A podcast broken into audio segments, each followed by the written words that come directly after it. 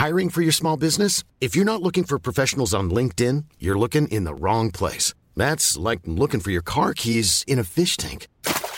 LinkedIn helps you hire professionals you can't find anywhere else, even those who aren't actively searching for a new job but might be open to the perfect role. In a given month, over 70% of LinkedIn users don't even visit other leading job sites. So start looking in the right place. With LinkedIn, you can hire professionals like a professional. Post your free job on linkedin.com slash people today.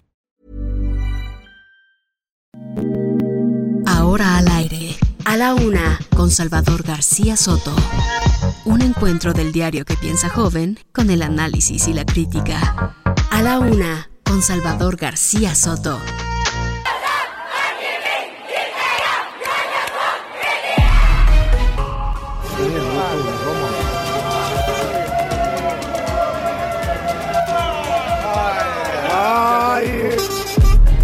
Canadá no tuvo ninguna actividad con nuestros negocios en México, ningún contacto con nuestros clientes en México, ningún contacto con Pemex.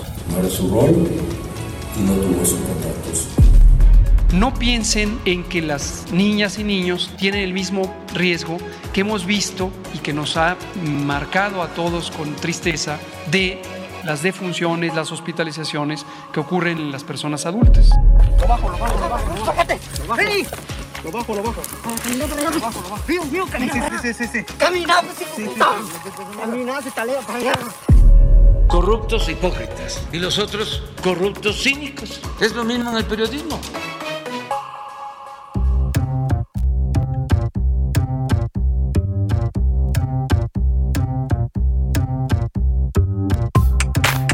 Ya es la una de la tarde en punto en el centro de la República. Los saludamos con gusto. Comenzamos a esta hora del mediodía a la una. Este espacio informativo que hacemos para usted. Todos los días a esta hora del día aquí nos encuentra. Aquí estamos para usted, para informarle, para acompañarle, para llevarle la información más importante ocurrida en México y en el mundo en las últimas horas. Aquí se la tendremos en a la una, siempre con un punto de vista crítico, con el análisis de la noticia, que es lo que aquí pretendemos siempre aportarle a la información de cada día. Los saludo con gusto en este martes 22 de febrero del año 2022. Martes 22 del 2022, del segundo mes del año, oiga, muchos dos en este día.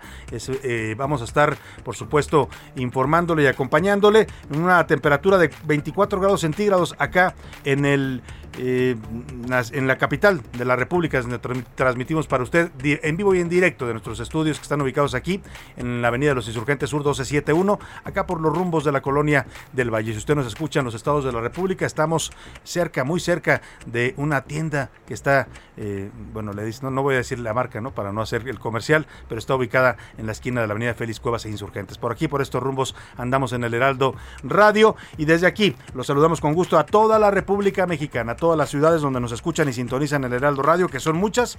Atravesamos la geografía nacional. Ayer le decíamos del maratonista y corredor Germán Silva que atravesó toda la República desde Ensenada, llegó hasta Tulum. Bueno, pues así más o menos el Heraldo Radio también atraviesa la geografía nacional.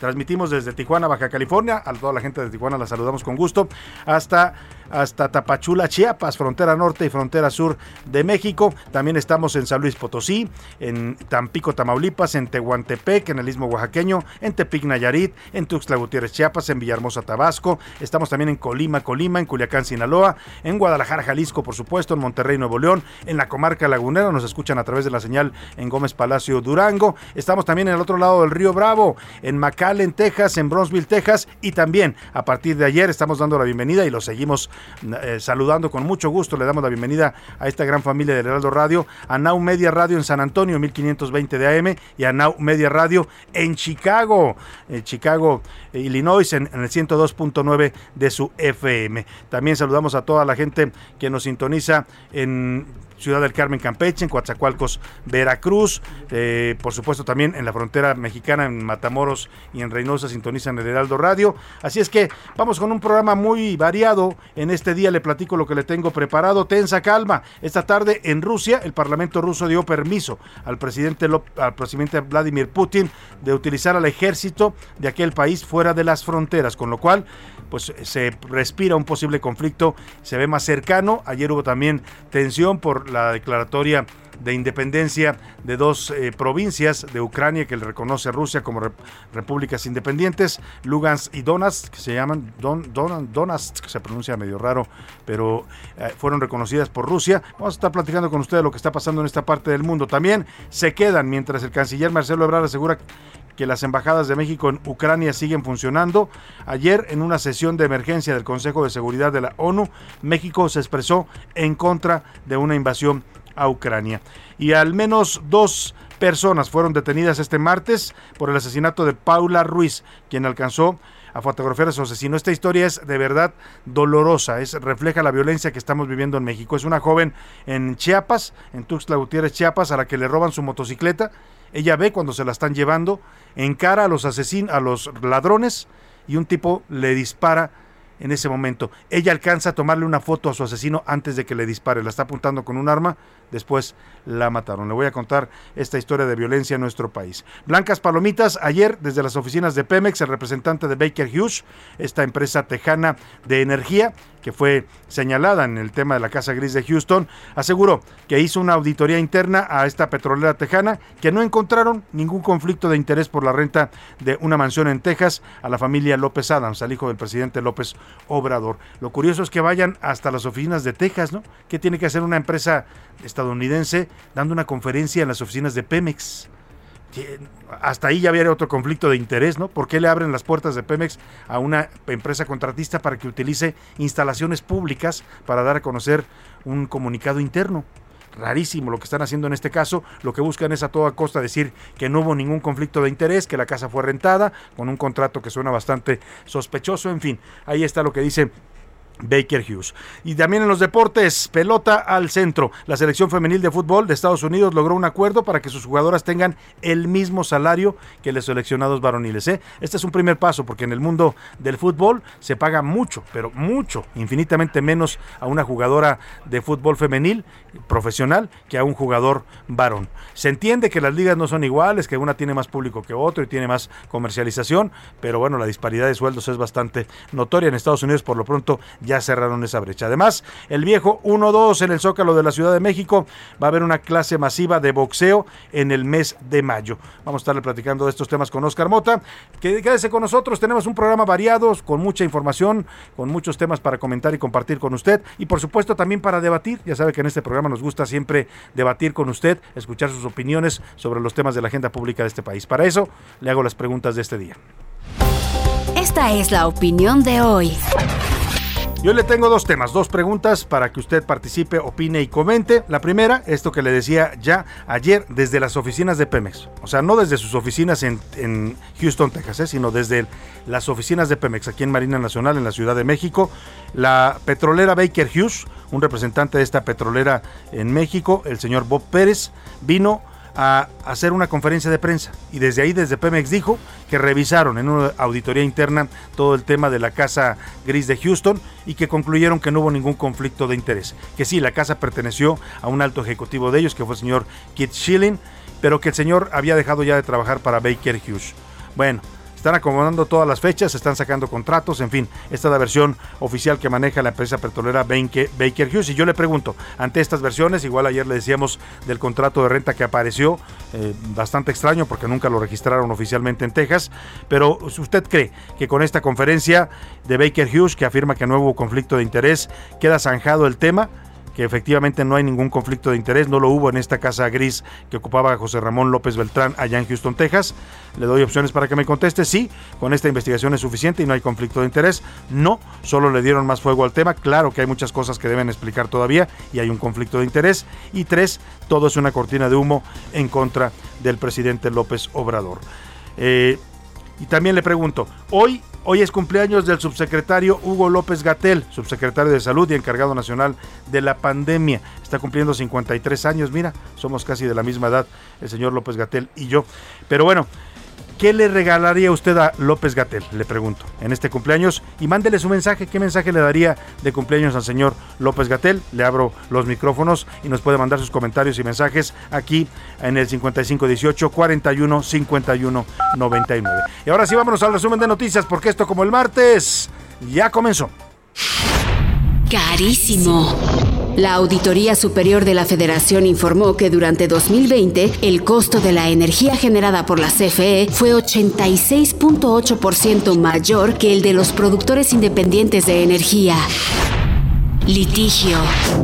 La empresa americana Monterra Energy demandó al Estado mexicano para recuperar el valor de su terminal de almacenamiento de combustibles en Tuxpan, Veracruz, cuyas instalaciones fueron cerradas en septiembre. A revisión. El gobierno de la Ciudad de México iniciará un programa para regularizar las llamadas ambulancias patito que atienden a pacientes en la capital. A clases. La UNAM solicitó a sus planteles acelerar el regreso a clases presenciales. Abuso. La Fiscalía de Panamá inició una investigación de denuncias sobre presuntas esterilizaciones de mujeres indígenas sin su consentimiento.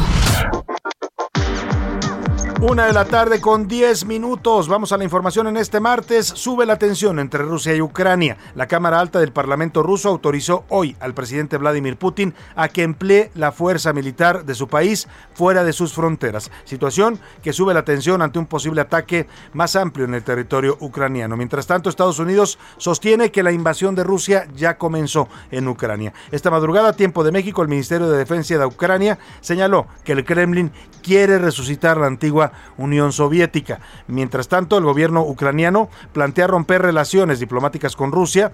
Por su parte, Moscú afirma que sigue abierta la vía diplomática y adelanta que si Ucrania rompe con Rusia, agravarán la situación. Sobre todo esto que está sucediendo allá en Ucrania, hace dos minutos el canciller Marcelo Ebrard dijo que la Embajada de México en Ucrania no va a ser cerrada y seguirá funcionando.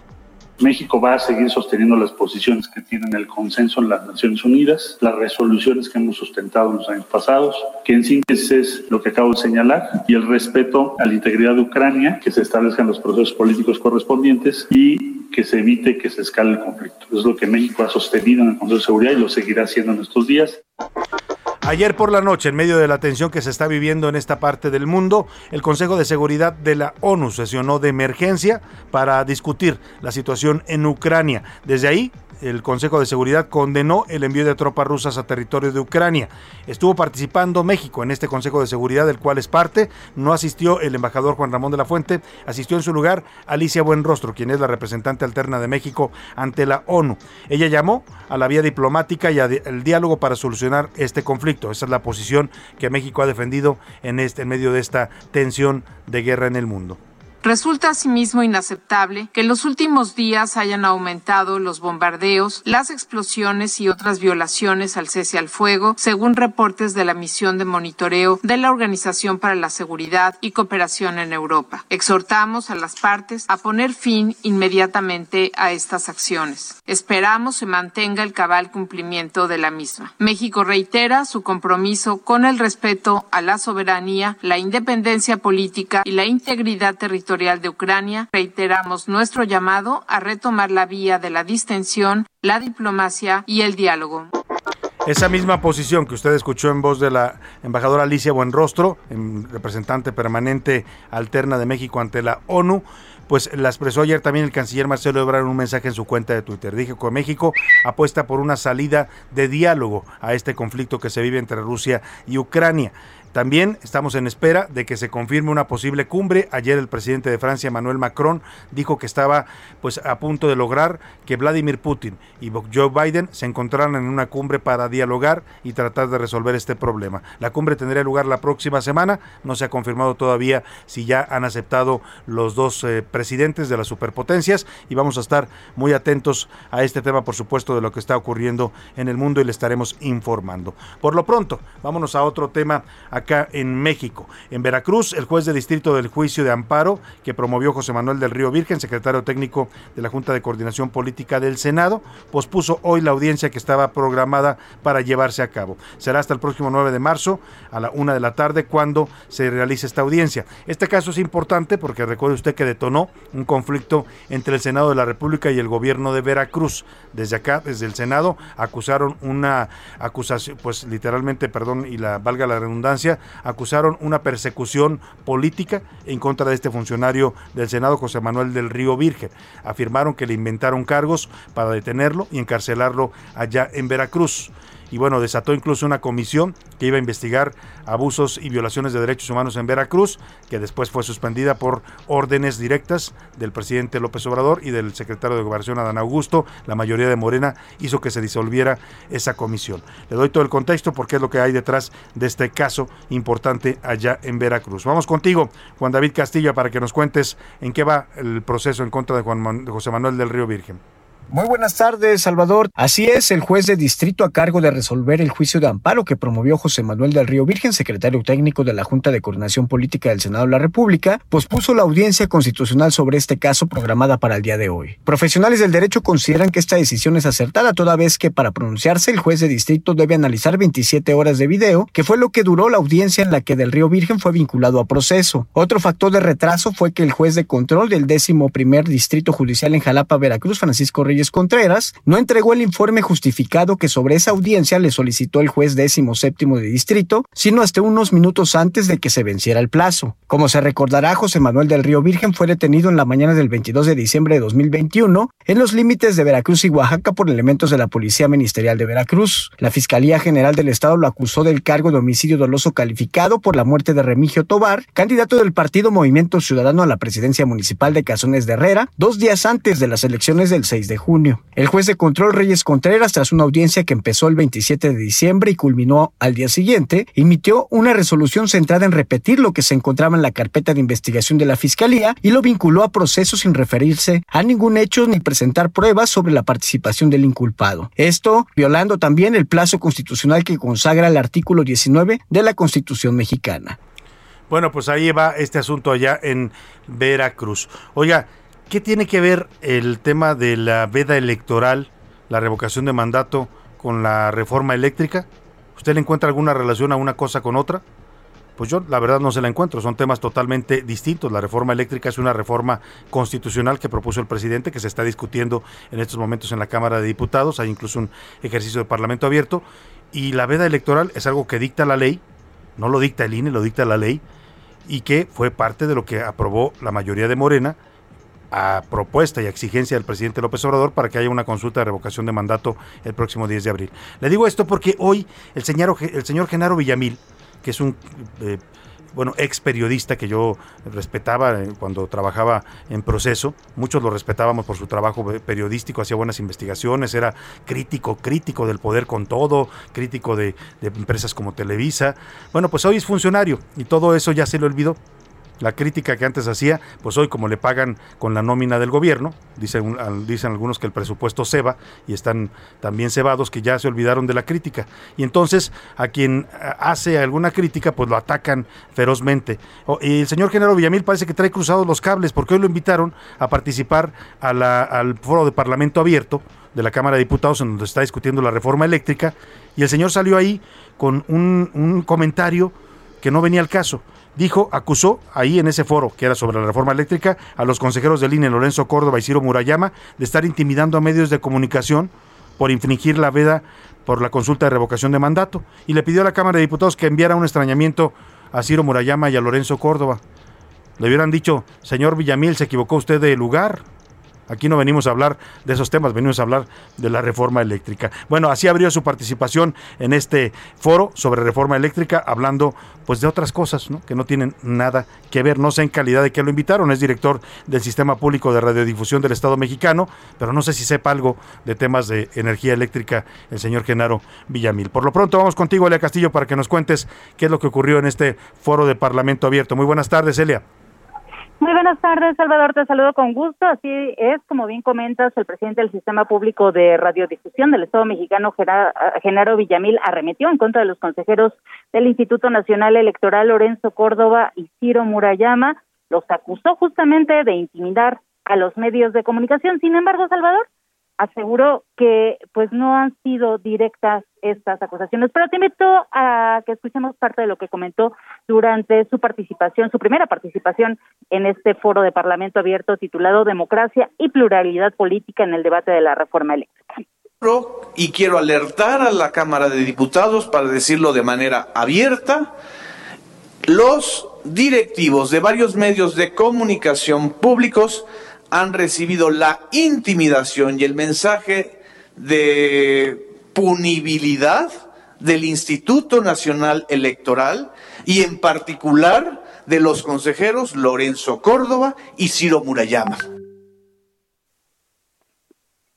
Salvador, te comento que el eh, pues funcionario, el servidor público, señaló que, eh, pues, o reiteró que los dos consejeros, tanto Lorenzo Córdoba como Ciro Murayama, son los que encabezan este hostigamiento a medios públicos de comunicación y a funcionarios por publicitar temas que, pues, están prohibidos durante la veda, que recordemos inició el pasado 4 de febrero y que va a concluir hasta el fin del día de la consulta el próximo 10 de abril.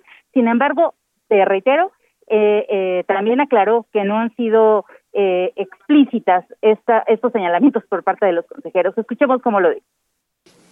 Es una sugerencia muy personal a nombre del sistema público del Estado mexicano, creo que un extrañamiento por parte de la Junta de Coordinación Política del Congreso a estos intentos, por supuesto, nunca explícitos, nunca abiertos, pero sí señalados a mi persona y al equipo del sistema público de radiodifusión por varios directivos.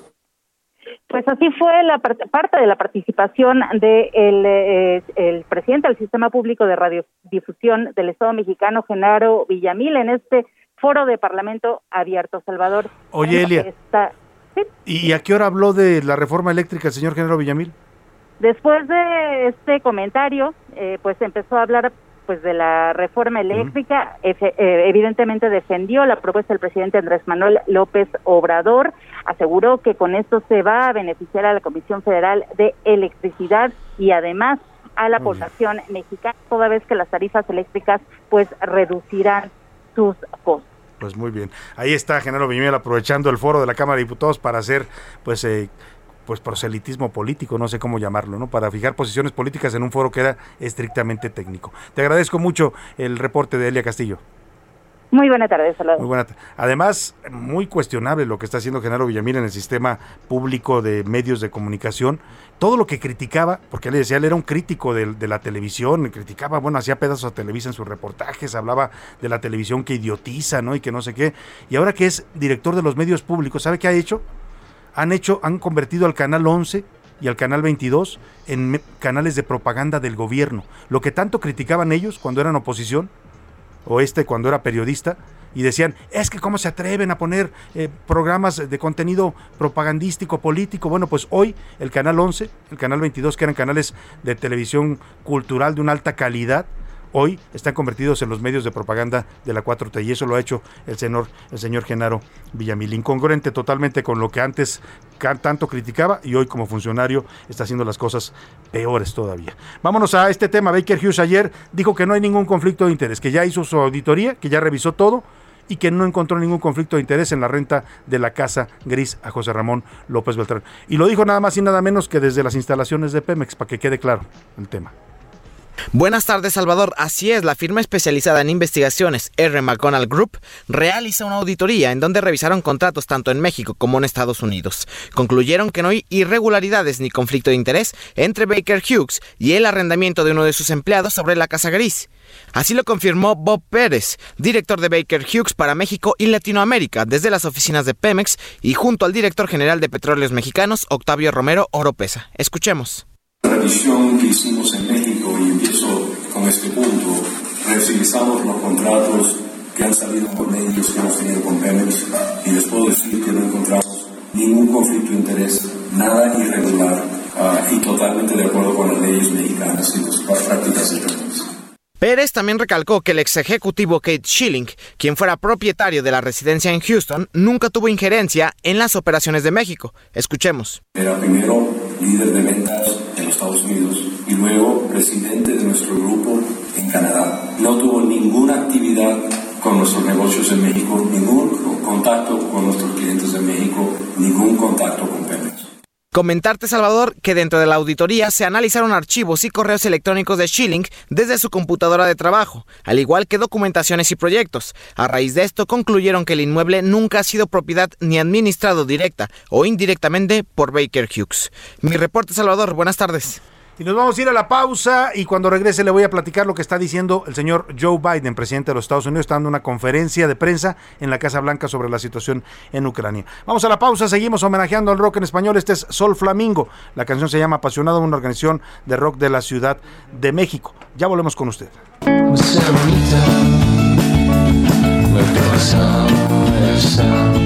apasionado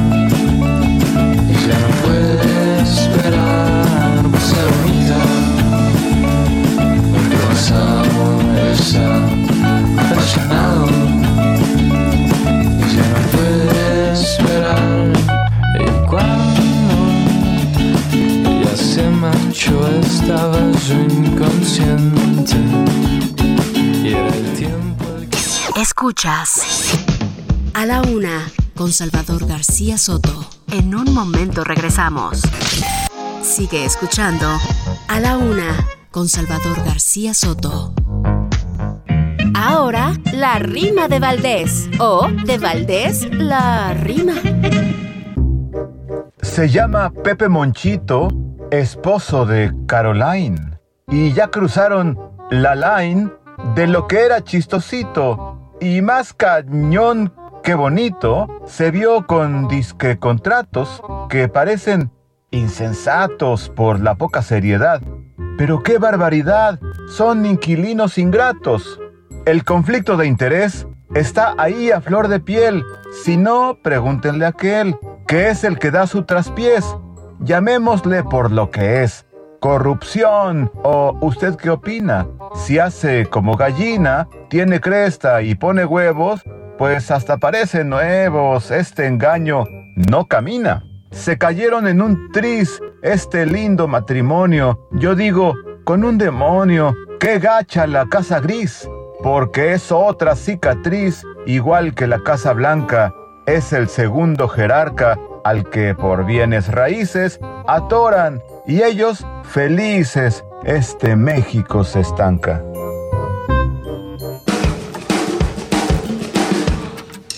Ahí vamos.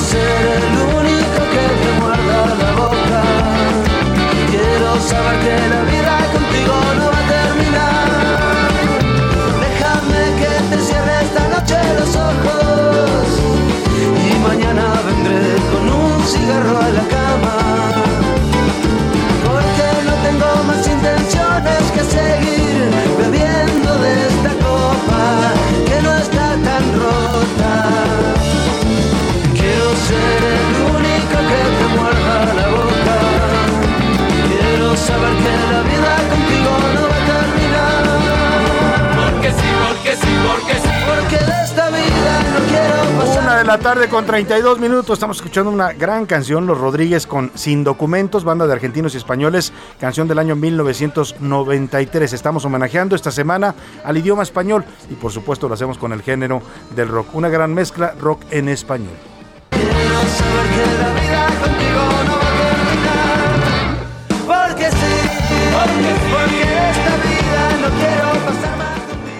A la una, con Salvador García Soto. Y vamos en este momento hasta la ciudad de Washington, D.C., capital de los Estados Unidos, en la Casa Blanca. El presidente Joe Biden está dando una conferencia en la que está fijando posición sobre la situación en Ucrania. Ha dicho hasta el momento que es inadmisible una invasión de Rusia a Ucrania. Vamos a escuchar el audio directo de la Casa Blanca en estos momentos eh, a través de la cadena de Telemundo. Al declarar estos dos estados independientes. Así que hoy estoy anunciando la primera ola de sanciones para que esto conlleve un costo para Rusia por sus acciones de ayer. Esto ha sido estrechamente coordinado con nuestros aliados y socios y seguiremos incrementando las sanciones si Rusia sigue por el mismo camino. Vamos a establecer sanciones de bloqueo contra dos instituciones financieras importantes de Rusia, BIB y su banco militar. Estamos estableciendo sanciones sobre la deuda soberana de Rusia. Eso significa que estamos cortándole al gobierno ruso financiamiento en Occidente. Ya no podrán conseguir dinero en Occidente y no podrán comercializar su deuda en los mercados de Europa o nuestros. A partir de mañana y en los próximos días vamos a imponer sanciones a la élite de Rusia y sus familiares. Ellos comparten las políticas corruptas del Kremlin y deben compartir el dolor. Debido a las acciones de Rusia, trabajamos con Alemania para asegurar que el Nord Stream 2 no siga adelante. A medida que Rusia contempla su siguiente paso, nosotros hacemos otro tanto. Rusia pagará un precio aún más alto si continúa con esta agresión, incluyendo sanciones adicionales. Estados Unidos seguirá brindando asistencia eh, de defensa a Ucrania en el entretanto y seguiremos reforzando y asegurándole a nuestros aliados de la OTAN en respuesta a la admisión de Rusia que no va a retirar sus fuerzas de Belarus, he autorizado movimiento adicional de fuerzas y equipo de Estados Unidos ya emplazado en Europa para fortalecer a nuestros aliados bálticos, Lituania, Estonia y Letonia. Estas son medidas claramente defensivas de nuestra parte. No tenemos la intención de combatir con Rusia. Queremos enviar un mensaje claro, que Estados Unidos y nuestros aliados vamos a defender cada pulgada de territorio de la OTAN. Y vamos a honrar los compromisos que tenemos con la OTAN. Seguimos pensando que Rusia tiene la intención de avanzar aún más y de lanzar un ataque masivo contra Ucrania. Espero equivocarme, pero Rusia está incrementando sus amenazas contra el resto del territorio de Ucrania, incluyendo ciudades importantes y hasta la capital, Kiev. Todavía hay más de 160.000 efectivos de Rusia rodeando a Ucrania. Y como he dicho, las fuerzas de Rusia, de Rusia siguen en posición en Belarus para atacar a Ucrania desde el norte. Y esto incluye aviones de combate y sistemas misilísticos se están acercando más a la frontera. Embarcaciones de Rusia están maniobrando en el Mar Negro y esto incluye unidades de salto anfibio eh, fragatas misilísticas y submarinos. Rusia ha movilizado suministros, equipo y hasta sangre a las inmediaciones de la frontera. No se requiere de sangre a menos que se esté pensando en una guerra. En los últimos días hemos visto muchas de las medidas que anticipó el secretario Blinken la semana pasada ante el Consejo de Seguridad de la ONU. Un importante incremento en provocaciones militares y eventos ficticios en Donbass. Esto eh, refleja la posición de Putin frente a la ONU. Y ahora esta provocación de reconocer territorio soberano de Ucrania como repúblicas independientes es una clara violación también de las leyes internacionales. El presidente Putin buscó autorización del Parlamento de ruso para usar eh, tropas fuera del territorio ruso y esto sienta las bases para otro pretexto de provocación por parte de Rusia para justificar más acciones militares. Ninguno de nosotros. Pues es el mensaje que está dando desde la Casa Blanca Joe Biden, fijando posiciones muy claras. Para Estados Unidos, Rusia y Putin tienen la intención de invadir Ucrania, incluso más allá de esta región en donde ya han reconocido a territorios independientes a Lugansk y a Donetsk, estas dos provincias a las cuales Estados Unidos está sancionando con medidas financieras y embargos económicos. Anuncia también que va a implementar sanciones en contra de la deuda soberana de Rusia, en contra de los bancos rusos, van a ser sancionados por el gobierno de Estados Unidos. El occidente prevé cortar financiamientos a Rusia. Eh, pues lo dice claramente el señor eh, Joe Biden, no hay que dejarse engañar, cada quien que se quiera dejar engañar, Estados Unidos no se engaña. Dice que es posible, muy posible, que se intente esta invasión a Ucrania y que Estados Unidos defenderá pues cada, mm, cada eh, palmo de territorio de la OTAN. Lo ha dicho en esas palabras, defender la libertad tiene un costo. Pues lamentable, lamentable lo que está pasando porque cada vez se siente más tensión y cada vez, como dicen algunos, suenan los tambores de guerra. Los analistas habían dicho que esto podía resolverse por la vía del conflicto, del diálogo, que podía haber un entendimiento, pero bueno, las acciones de Putin no van en ese sentido y la respuesta de Estados Unidos es bastante clara y contundente. Siguen pensando que Rusia atacará, dice el señor eh, Biden que espera equivocarse, pero que los riesgos son muchos. Hay 160 mil eh, soldados rusos en este momento en territorio de Ucrania, lo cual incluso habló de este detalle interesante porque dice han trasladado eh, cargamentos de sangre a la frontera con Ucrania, lo cual dice nadie lleva sangre si no está pensando en una guerra pues lamentable, lamentable escuchar esto. Así está la situación en estos momentos en Ucrania. Le hemos llevado en vivo en directo esta conferencia de prensa y este posicionamiento que está haciendo el presidente de Estados Unidos, Vladimir Putin. Oiga, y de la tensión en el mundo nos vamos a la violencia en México, porque mire, ayer se daban cifras desde la conferencia mañanera bastante alegres, ¿no? De que todos los delitos están bajando, decía la secretaria Rosa Isela Rodríguez, han disminuido los homicidios dolosos, daba porcentajes, han, han caído 43% la mayoría de los delitos de alto impacto en estos tres años del gobierno. Pues, son las cifras oficiales, ¿eh? y yo no dudo de ellas, pero lo que sí dudo es que correspondan a la realidad que estamos viviendo los mexicanos. Esta historia que le voy a contar estremeció a Chiapas y al país. Paula Ruiz de Los Santos, una mujer de 41 años, eh, estaba eh, transitando allá en territorio de Chiapas. Esto fue en, en Tuxtla Gutiérrez. perdóneme, en San Cristóbal de las Casas, en San Cristóbal de las Casas, Chiapas, ahí ocurrió esta historia, cuando se da cuenta de que unos ladrones se quieren llevar su motocicleta. Bueno, intenta encarar a los ladrones, encara a uno de ellos, lo está grabando con el celular, pero el ladrón le dispara y la mata. Ella alcanza a captar la imagen de su agresor, la fotografía se ha difundido en redes sociales, se la voy a compartir en este momento en arroba García, S. García Soto, si usted nos escucha ya en Chiapas y, y conoce a este tipo, lo ve en la calle, denúncielo. Es un asesino además de ladrón. Vamos eh, con Jenny Pascasio, nuestra corresponsal, para que nos cuente esta dolorosa historia en la que esta mujer intentó defender su motocicleta y eso le costó la vida. ¿Qué tal Salvador? Muy buenas tardes para informarte que la Fiscalía General del Estado de Chiapas informó que detuvo a cuatro personas que pueden estar relacionadas con el homicidio de Paula Ruiz que se cometió el pasado sábado en San Cristóbal de las Casas y por el robo con violencia cometido contra el hijo de Paula de nombre Miguel. La detención de Pedro, Sergio, Rigoberto y Yareli se realizó en la colonia La Isla y al parecer los encontraron con posesión de un arma de fuego, marihuana, cocaína y una motocicleta.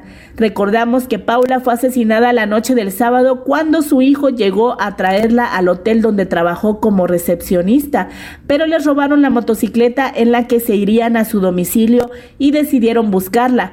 Caminaron algunos metros y cuando increparon al delincuente que la llevaba a rastras, un segundo sujeto a bordo de otra motocicleta los amenazó con un arma de fuego. Entonces, Paula encendió la cámara de su celular y el hombre le disparó en el pecho.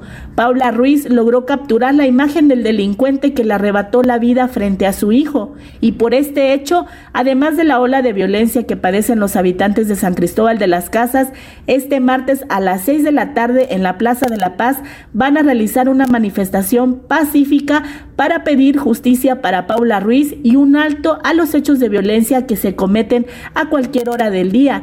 Los habitantes se dicen cansados, angustiados y desesperados del nivel de violencia al que no le hace frente ni elementos de la Guardia Nacional que cuentan con un cuartel en la periferia de esta ciudad turística. Es la información que te tenemos desde Chiapas, Salvador. Muy buenas tardes. Pues vaya historia, Jenny Pascasio, vaya violencia la que se vive en varias regiones del país. En este caso, bueno, pues esta mujer que intentaba defender, evitar que se llevaran su motocicleta a los ladrones, terminó muerta. Y bueno, ya le decía, estoy compartiendo en estos momentos en la cuenta de Twitter, arroba ese García Soto, eh, la, la, fotografía de este asesino, este hombre que además de robarle su motocicleta, asesinó a esta mujer de 41 años allá en Chiapas. Oiga, vamos aquí a la Ciudad de México. El tema de la seguridad en la Ciudad de México siempre es un tema muy sensible y muy importante. Estamos hablando de la capital de la República y lo que sucede aquí tiene resonancia pues en todo el país. Además de que es la ciudad pues más poblada también del país y más eh, problemática en materia de seguridad eh, pública. Bueno, pues hay buenas noticias. Ayer el presidente López Obrador destacó en su conferencia mañanera que como nunca en los últimos 20 años han disminuido los delitos en la Ciudad de México. Hay un reporte, un reporte de la Secretaría de Seguridad Ciudadana de la Ciudad de México que habla precisamente de la disminución de varios delitos importantes, por ejemplo, los homicidios dolosos. Mire, en 2019, en marzo de 2019, tuvimos la peor crisis de homicidios dolosos en la ciudad. Había eh, cuerpos que aparecían tirados en las calles, había vendetas entre grupos de crimen organizado en la Ciudad de México. Se llegó a tener un promedio de 5.19 homicidios diarios. A partir de mayo de 2021 no se habían superado o no habían logrado disminuir de menos de tres homicidios diarios. Hoy estamos hablando de una caída de 69%. Hoy, a esta fecha que le hablo, tenemos 1.61 homicidios al día en una ciudad de pues por lo menos 8 millones de habitantes en la zona de la Ciudad de México y súmele usted la zona conurbada que casi llegan a los 18 millones. Es sin duda importante estas reducciones y para que nos explique qué han hecho, qué eh, estrategias se han seguido y que pues eh, han logrado disminuir estos homicidios y también eh, otros delitos como el robo a vehículos sin violencia, el robo de mm, vehículo con violencia, lesiones dolosas con armas de fuego, el robo a transeúnte, que son delitos que nos afectan tanto a los que vivimos en esta capital. Saludo con gusto la línea telefónica al secretario de Seguridad Ciudadana de la Ciudad de México, Omar García Harfush. Qué gusto saludarlo, secretario. Buenas tardes. Igualmente, buenas tardes y muchas gracias por la oportunidad. Pues ayer le echaron flores ahí en la conferencia mañanera el presidente López Obrador. ¿Qué está haciendo la Secretaría de Seguridad Ciudadana para lograr estas disminuciones que, bueno, comparativamente con los años que habíamos vivido recientemente, pues sí llama la atención esta disminución de delitos? Muchas gracias. El primero, destacar que la Secretaría de Seguridad Ciudadana no, no trabaja sola, digamos, no depende solo de la, de la Secretaría de Seguridad Ciudadana la estrategia de seguridad. Tenemos una extraordinaria coordinación y más bien trabajo en equipo, diría yo, con la Fiscalía General de Justicia de la Ciudad de México, con la fiscal Ernestina Godoy, pues trabajamos todos los días, nos vemos prácticamente en gabinete con, con la jefa de gobierno, donde se deciden las estrategias a, a seguir en la ciudad y también recibimos un gran apoyo del gobierno de México. Usted ha visto, nos ha permitido compartir en estos espacios pues grandes aseguramientos, detenciones de generadores de violencia, eh, desarticulación de células delictivas, eh, que trabajamos en coordinación con la Secretaría de la Defensa Nacional, con la Secretaría de Marina. Entonces yo creo que esa coordinación en la mesa de inteligencia permanente que tenemos con las instituciones federales también nos ha permitido una disminución importante de la violencia. Eh, tenemos puntos que son muy delicados donde, donde ha habido repuntes, por ejemplo, o donde más nos reportaban lesionados por arma de fuego, homicidios dolosos. Es ahí donde la Secretaría de Seguridad Ciudadana y la Fiscalía General de Justicia pues nos enfocamos en acciones para disminuir la violencia, como lo que hicimos la semana pasada en Cuauhtémoc, que más que una lucha en contra de las drogas, pues fue una lucha en contra de puntos generadores de violencia para, para desarticularlos. Refiere a este operativo, ¿no? Que hubo en Tepito, donde entraron a varios lugares donde se vendían drogas. Sí, fue un operativo de cuatro días seguidos. El primer día fue muy fuerte, el miércoles este, se detuvieron a 64 personas. Hicimos la aclaración que de esas 64 personas, 26 eran, bueno, podían tener el, eh, eh, el beneficio de no irse a prisión por ser farmacodependientes o consumidores, pero los demás pues sí eran algunos generadores de violencia, incluyendo uno famoso ahí de la calle de Aztecas, que pues también ya estaba la gente muy harta y, basado en la, en, la proximidad ciudadana, pues es que logramos la detención de estas personas. O sea, básicamente lo que nos dice el secretario de Seguridad es que esta disminución de delitos de homicidios dolosos, que es importante con lo que habíamos visto en 2019, que parecía un tema fuera de control en la ciudad, eh, eh, se debe a esto, a que han eh, ido golpeando los, los, los, las zonas de generadoras de violencia y también a los grupos de crimen organizado que operan en la ciudad. Sí, claro. Yo creo que son dos cosas muy importantes entre, bueno, primero destacar la coordinación con las instituciones federales y la propia Fiscalía General de Justicia, que aquí más que una coordinación, pues es trabajo en equipo de, de todos los días. Pero también hay una parte muy importante que antes la policía iba sola a estas acciones, me explico. O sea, nosotros nos dedicábamos simplemente a detener estos generadores de violencia, pero las causas ahí se quedaban y la jefa de gobierno, la doctora Claudia Sheinbaum, ha implementado varios programas de atención a las causas. Le pongo un ejemplo, en Plateros, Álvaro Obregón, que fue uno de los sectores más delicados que tuvimos de homicidios dolosos o lesiones por arma de fuego y que se ha logrado una reducción importante. Si bien la Secretaría implementó varias acciones operativas contundentes, después de que operaba la Secretaría, entraba eh, gobierno con el programa, por ejemplo, que trae el secretario Martí Batres, por ejemplo, de sí al desarme, sí a la paz, o por ejemplo, el que trae el subsecretario Pablo Vázquez con eh, Barrio Adentro. Entonces, no solo era una operación de la policía, sino también de atención a las causas. Y eso, para nosotros, pues ha sido un gran, un gran beneficio. La facultad de investigación que usted nos ha dado oportunidad de platicar en otras oportunidades, pues ha sido la, la fortaleza de, de esta secretaría, ¿no? El haber el que el Congreso nos haya otorgado la facultad de investigar, pues nos quitó, nos permite, en lugar de ser solo una policía preventiva y apostarle a, a, resolver el tema de seguridad solo en flagrancia, pues ahora darle seguimiento a un delito desde que se comete hasta detener a, a, todos los responsables. la, inteligencia, ¿no? La inteligencia policial. la inteligencia y sobre todo traducir los, la, inteligencia que tenemos, que solo nos servía para enterarnos, ahora que ya tenemos la facultad, pues traducir esos actos de, de, inteligencia en actos de investigación que vayan debidamente integrados en una carpeta. ¿no? O sea, nos volvimos más útiles para la ciudadanía y para la Fiscalía General de Justicia. Ahora, eso es en cuanto al homicidio doloso. Eh, ¿Qué pasa con el robo? El robo en la ciudad, que es un delito importante para los capitalinos, tanto con violencia como sin violencia, en auto o a transeúnte. Sí. La, facultad de investigación y, estos programas que estamos aplicando, está más bien esta manera de actuar de la policía, nos ha, nos ha permitido reducir prácticamente la mayoría de los delitos de alto impacto con todos los delitos le damos el mismo seguimiento y eso es la clave, darle seguimiento desde que ocurre hasta que acaba. Esto no quiere decir, hasta, perdón, hasta lograr la, detención de los responsables. Esto no quiere decir que ya estemos satisfechos, que ya no haya delitos en la ciudad. Por supuesto que se siguen robando coches en la ciudad, solo que antes de robarse 30 vehículos, pues ahorita se están robando 11 o 10 o a veces hasta 8. Lo traemos en su mínimo histórico desde 1996. Entonces, si bien falta mucho por hacer, sí creemos que es muy importante que la ciudadanía sepa en qué estamos avanzando. Sin duda. Robo de vehículo, robo a bordo de transporte público, lesiones por arma de fuego, este, y homicidio doloso, así como pues otros delitos. Ahora, buena parte de la de la mm, pues de la delincuencia también en la ciudad, una parte importante estaba vinculada o sigue vinculada a la corrupción policíaca. ¿Cómo vamos en ese sentido? ¿Qué, ¿Qué, avance hay? No lo veo en este reporte que nos hicieron llegar el tema de pues la corrupción adentro de la policía, que también es un tema que usted se propuso combatir.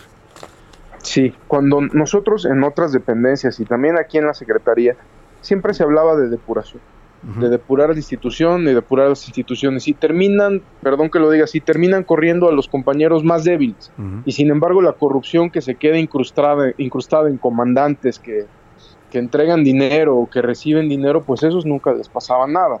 Entonces la misma facultad que tenemos para investigar a los delincuentes de afuera es la misma facultad que la Secretaría ahora tiene para investigar a los delincuentes que están dentro. Así llevamos más de 80 órdenes de aprehensión por delitos graves. Es decir, asuntos internos pasó de ser una unidad de la Secretaría donde si había algo solo quedaba en una sanción interna y no pasaba nada, a integrar una carpeta de investigación y meter a prisión a quienes esté actuando de manera incorrecta por delitos graves. Así llevamos más de 80 y esta semana y tendremos también más detenidos lamentablemente compañeros de esta institución por delitos graves. Aquí ¿En, qué delitos estaban involucrados estos que están, han estado procesando?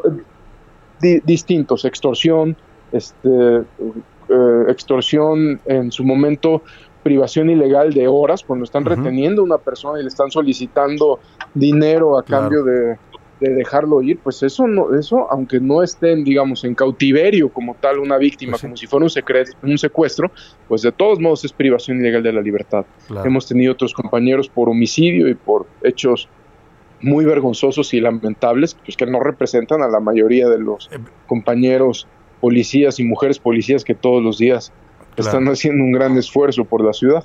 En ese sentido, ¿cómo va la imagen de la Policía de la Ciudad de México? No sé si ustedes tengan alguna medición interna de cómo, si ha mejorado un poco la imagen, porque le quiero preguntar de un hecho que pasó el domingo en, los embarcaderos de Nativitas ahí en Xochimilco. Sí, siempre hay hechos violentos, me eh, como el de Xochimilco, siempre hay personas que, que agreden a nuestros compañeros. Por ejemplo, simplemente lo que pasó en noviembre, ¿no? En noviembre, un Audi el conductor de un Audi atropella a un compañero, a nuestro compañero Pablo de tránsito que estaba en eje 1 haciendo su trabajo, eh, solo, pie tierra, y que esta persona lo, lo arrolla y lo, y lo quiso matar. Nos tardamos tres meses, pero obtuvimos la orden de aprehensión por tentativa de homicidio y está detenido.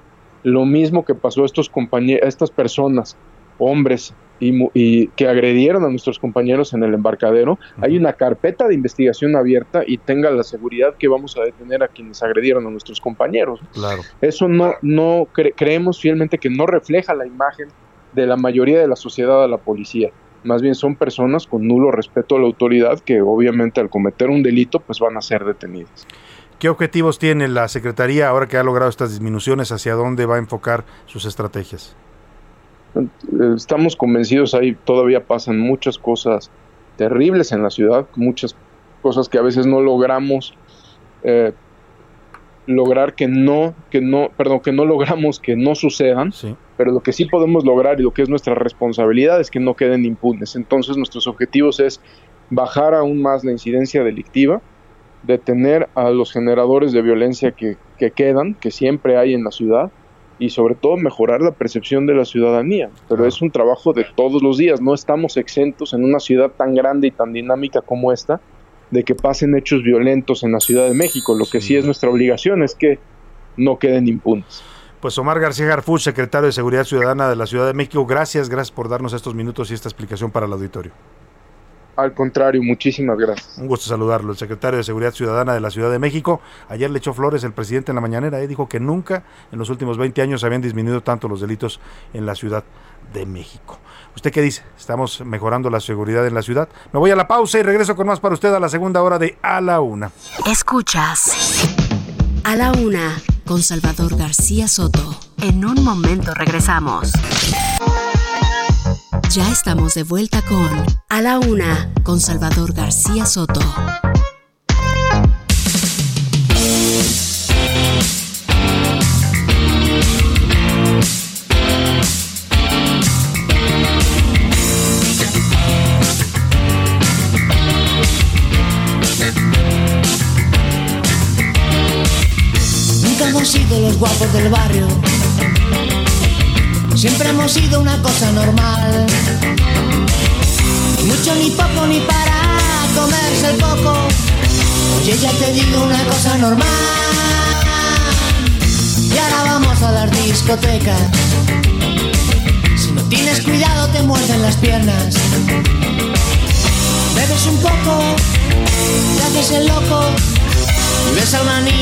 Disimular. Has sido tú, te crees que no te he visto. Has sido tú, chica cocodrilo. Has sido tú, la que me dio el mordisco. Has sido tú, has sido tú, has sido tú. Ya son las 2 de la tarde en punto en el centro de la República y los saludamos a esta hora con gusto. Estamos comenzando la segunda hora de A la Una. Vamos ya a la segunda parte de este espacio informativo, todavía con muchos temas, muchas historias, entrevistas, análisis, crítica, con sus comentarios que son tan importantes en este programa. Todavía nos queda mucho para compartir con usted en este martes, en este martes 22 de febrero. Vamos a tener temas importantes en esta segunda hora. Ahora le platico cuáles son, pero antes, antes hemos arrancado con esta canción de Hombres G, el ataque de las chicas cocodrilo. Allá por los años 80 la bailábamos con furor en las discotecas. Todavía había discotecas, todavía no había antros, ¿no? Bueno, pues son los españoles, este grupo de los Hombres G tan queridos en México. Han venido a hacer eh, incluso giras de reencuentro y siempre llenan en los lugares donde se presentan. Es una canción de 1986. Escuchemos un poco más de esta voz de David Summers, suavecita que cantaba así los, el ataque de las chicas cocodrilo. Has sido tú la que me dio el mordisco. Has sido tú,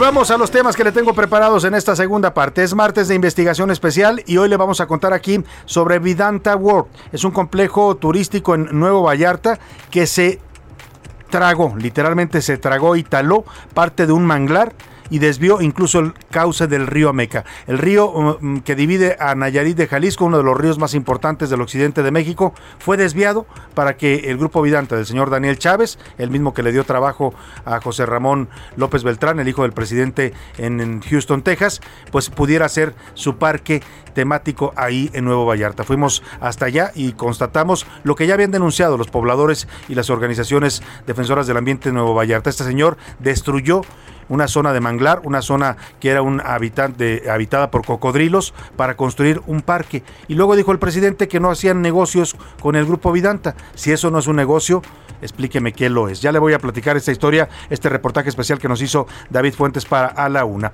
También en Guanajuato, agentes de la Fiscalía Estatal liberaron a ocho mineros que estaban secuestrados. Además, autoridades detuvieron a 16 extorsionadores. Sobre el caso del estudiante que ingresó con un arma, el niño que estudió entre, entró ayer con un arma a la secundaria aquí en Iztapalapa y se disparó por accidente. La Fiscalía de la Ciudad de México ya abrió una investigación de este caso. Vamos a conversar también con el magistrado del Tribunal Superior de Justicia de la Ciudad de México, Yaopol Pérez Amaya, porque eh, ahora se pueden hacer citas electrónicas también en el Tribunal de Justicia. Le voy a platicar para tratar de agilizar los trámites en este Tribunal de Justicia capitalino. Tenemos un programa con mucha información todavía. También tendremos el entretenimiento con Priscila Reyes, que nos seguirá platicando de eh, es real o no la separación entre Cristian Nodal y Belinda. Ayer se quedó a medias Priscila Reyes porque faltó tiempo para el chisme, pero hoy nos va a contar de eso y otras cosas importantes. Así que quédese con nosotros en esta segunda hora y vamos a escuchar los mensajes y comentarios que usted nos ha mandado sobre los temas que hoy le pusimos en la mesa para debatir. Ya están conmigo Priscila Reyes y José Luis Sánchez. Bienvenidos ambos. Hola, Salvador García Soto, queridos radioescuchas. Jay, ¿cómo están? ¿Todo bien? ¿Todo bien, Priscila? Qué bueno, Todo bien. me da gusto. Es martes apenas, así es que hay que... Apenas, nos falta todavía frenaditos. No se puede decir ni mitad de semana, no, se puede decir ni arañando, nada trillado. El martes es, como un día que se queda ahí, ¿no? El ah, lunes... no, sí, lo trillado. Ni te cases ni te embarques. Ah, martes ni te cases ni te embarques. José Luis Sánchez, ¿cómo estás? Salvador García Soto, Priscila Reyes, ¿cómo están? Buenos martes. Bueno, para mí, sí, yo puedo decir mi último martes de 36ñero. Ya va a cumplir años, José Luis. decirlo. Nos está sea, ¿ya vas a anticipando, 40? pues usted quiere mandarle felicitaciones ¿Ya el próximo... 40? No, que Ah, va, el espérame. próximo que- que- de 31. Viernes, de 36, el viernes, el viernes, Viernes. 25 de febrero llegó a los 37. 37. Ah, Es un jovenzuelo. 36, Todavía es un jovenzuelo, Ah. José Luis Sánchez. Y bueno, hicimos dos preguntas importantes el día de hoy, José Luis Sánchez, rápidamente. Así es, la primera, este anuncio que hace Bob Pérez, el representante de Baker Hughes en México y Latinoamérica, donde dice, según ellos, no hubo un conflicto de interés, lo hizo desde las oficinas de Pemex. De Pemex. Y hoy es cumpleaños del señor subsecretario Hugo López Gatel, cumple 53 Ay. años. ¿Qué le regalarían Se ustedes? me olvidó mandarle ¿Qué su regalo. Hijo, Híjole. hijo. Tanto Yo- que me quiere, y la- y más con la columna. Ya de- me voy. Pero bueno, también te pueden hablarle mañanita si quieren. ¿Qué mañanita Pues sí, le ¿qué llevarían? mensaje le daría usted o qué regalo le haría a López Gatel? Fue lo que le preguntamos hoy al encargado nacional de la pandemia. ¿Qué dice el público? ¿Qué dice el público? Heriberto dice, la pareja López Beltrán no tiene nada de qué preocuparse. El pueblo bueno y sabio, entre más pasa el tiempo, siguen queriendo igual o más a su papi Andrés Manuel pase lo que pase, dice Heriberto. Excelente martes, saludos al mejor equipo de la tarde. Eso, Yeah. Que no se calla. Yeah. Eso. En Nunca. referencia a Baker Hughes, claro que hay conflicto de intereses. Hay que esperar qué pactó el presidente con las autoridades de Estados Unidos respecto a este tema, lo dice Eduardo Herrera. Gracias, Eduardo. Buenas tardes, definitivamente que la revisión de Baker Hughes es parte de la cortina de humo de la presidencia. Esperemos que eh, los resultados aporten la denuncia que interpuso Xochitl Galvez ante las autoridades financieras de Estados Unidos y que ya le fue aceptada para investigar. Saludos desde el sur de Tamaulipas. Saludos al sur de Tamaulipas. Buenas tardes, Salvador, y a tu gran equipo. Soy Alejandro Amezcua. Mi opinión es que es golpeteo hacia el presidente y los medios solo se enfrascan en hablar de una familia, habiendo tantas cosas más importantes de qué hablar. Saludos. Muy bien. Buenas tardes, equipo favorito, Chava Pris, Pepe. Eso, saludos. Es una cortina de humo, dice Antonio Ayón desde Zapopan, Jalisco. Por acá, la Saludos, señora Antonio. Lourdes García. Mi opinión es que sí hay un conflicto de interés referente al hijo incómodo del señor presidente. Una entrevista amañada igual, peor que la carta que envió a José Ramón. Lo peor que pudiera pasar es que todo quedará en el olvido. Lo dice por acá la señora Lourdes. Gracias por su mensaje. Oiga, como pasó con la Casa Blanca de Peña Nieto, ¿no? Igualito, mandó a hacer una investigación en la que dijeron que no, no había ningún conflicto de interés. Así lo mismo está haciendo ahora el presidente. Y para usar las propias palabras del presidente, yo le diría, pues no es legal, no es ilegal, pero es inmoral lo que hizo su hijo, señor presidente, por donde se le quiera ver. Aquí dicen, como siempre, Estados Unidos sintiéndose el policía del mundo y nunca se mira a sí mismo. Por acá, Salvador, buen día. A Gatel le desearíamos 60 mil catastróficas trompetillas y 600 mil recordatorios de la porra desde Monterrey, Raúl Rodríguez Candia. Pues ahí están. Pero Lo voy a pues, dejar, le falta por un- 6 mil, por 6 mil. Muy buenas tardes, Salvador García. Referente al deseo por el cumpleaños del disque doctor, le deseo mucha salud y le pido al creador que le abra su cerebro y entienda el mal sí. que está haciendo. Saludos desde Ilumínalo, señor, ilumínalo. Oye, saludos desde Lerdo, nos dice José Saludos García. a Lerdo, Saludos a Lerdo. Lerdo. Durango, es Durango, ¿verdad? Sí, Durango, Es, en la allá en la, en la zona de la comarca lagunera. Muchos saludos. Buenas tardes, Priscila, José Luis y Chavita. Gracias. Eh, así te dicen mis hijas Marcela y Ani Alondra. Ah, muchas gracias. Ay, gracias Así me decían de niño, ¿eh? Durante ¿Chavita? mucho tiempo fui chavita, chavita, chavita. Ah. Ya estaba yo viejón y ya no me puedo decir chavita. No, pues sí, bueno, ¿por qué sí, no? pues, agradezco Pues, que me lo digan de cariño. claro. Así es, de cariño está bonito. Bueno, es Ani y le mandamos muchos saludos. Eh, hoy descansé y me quedé en casa con Ani. Muchos saludos. Ah, pues Ah, saludos. bueno. Saludos a Ani, Es qué la bueno que que, se está queda con en ella. casa, sí. Debe estar muy contenta Ani porque Qué está con bueno. su mamá. La guardiana de la casa. Disfrútala mucho. Beatriz Hernández desde Torreón, Coahuila, nos manda saludos. La respuesta dos, porque llevan un mes. El hijo del presidente y su esposa no han podido explicar si las casas en Houston fue rentada, prestada o qué. Pues Pues según no- ellos dicen fue rentada, ¿no? Un- ellos. Un, contrato ahí donde pagaban. Ahora, también tienen que explicar cómo pueden pagar esa cantidad, ¿no? 5.600 dólares mensuales.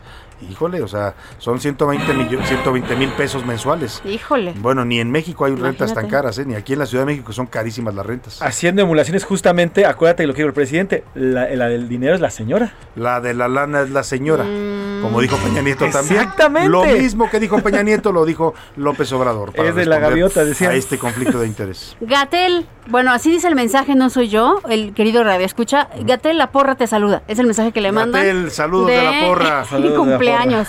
Buenas tardes, querido Salvador y equipazo a la una. A Gatel le regalaría un kit contra COVID y le desearía que le vaya como se ha desempeñado como subsecretario de Ay. Salud de los mexicanos. Saludos, Priscila Bella y José Luis Rosario Pues es Fernández fuerte ese deseo, ¿eh? Porque Saludos, como ha hecho las cosas, las ha hecho bastante mal. Pumfins Tumfis. Margarita Hernández, el señor Gatel le regalaría una losa con los nombres de mis cuatro familiares que desgraciadamente Híjole. este virus mató. Tratamos Qué de cuidarnos, pero ellos no la libraron, no alcanzaron las vacunas. ¿Cuántos mexicanos No solo han son números los muertos, son familiares? humanos. No, son seres humanos, no, no números y no es como dijo López Gatel en algún momento, pues los que se murieron ya se murieron. Y ya, ¿no? Pues sí, qué fácil decirlo ¿Qué? cuando no es tu madre, tu padre, tu hijo, tu hermano, los que han muerto en esta pandemia. Margarita, te mandamos un fuerte abrazo Un con mucho para amor. ti Gracias y por a tu tus mensaje. cuatro familiares fallecidos por COVID. Que descansen Pues en que paz. descansen en paz y que estén allá, allá arriba, eh, que en algún día los volverás a encontrar. A Gatel le mando muchas felicitaciones por su cumpleaños y por ser la persona más capacitada en el aspecto científico Venga. de México. Lo dices por voy. acá. Saludos. Ahí está su opinión. Está bien, nos quieren dar atoles con el dedo. La empresa Baker le regalaría una renuncia con, supongo, I de irrevocable. Supongo Mm, que eso es lo que quiso de decir. irrevocable, claro. Mansión del Bienes- Bienestar, opción 2. No hay muchas cosas que aclarar todavía. Lo dicen Pues ahí por acá. están las opiniones. ¿Y qué dice en Twitter la comunidad tuitera? ¿Qué dice el público? Arroba ese García Soto, les recuerdo, eh, síganos también, arroba soy Y llegamos a García Soto. 110 mil seguidores. 110 mil. ¡Bravo! Oiga, creciendo, la verdad, con su apoyo en esta Exacto. cuenta de arroba ese García Soto. Orgánicos, ¿eh? Sin un solo peso metido. no, pagamos pedido- nada, no, pagamos bots, ni peso. seguidores, ni granjas. ni Nada. Nada, nada, ¿no? Granjas nada más de pollitos para. Exacto. Nada más.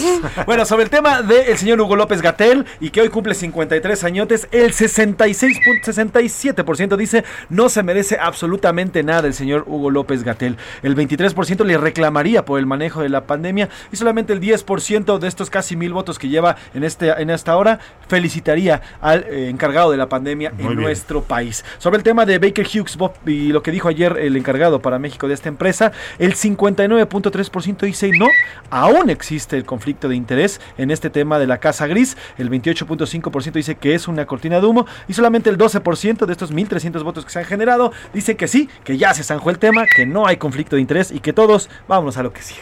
¿no? Pues ahí está. Hay cotorreo informativo. Vamos a ver qué nos traen Priscila Reyes y José Luis Sánchez. Gracias por mandar sus mensajes y comentarios. Síguese comunicando con nosotros. 5518 41 51 99. Ya lo sabe, aquí su opinión cuenta y sale al aire. Ahora sí, vámonos a cotorrear la información. Ya llegó la hora. ¿La hora de qué? La hora del cotorreo informativo. Priscila Sánchez. ¿Qué? ¿Qué?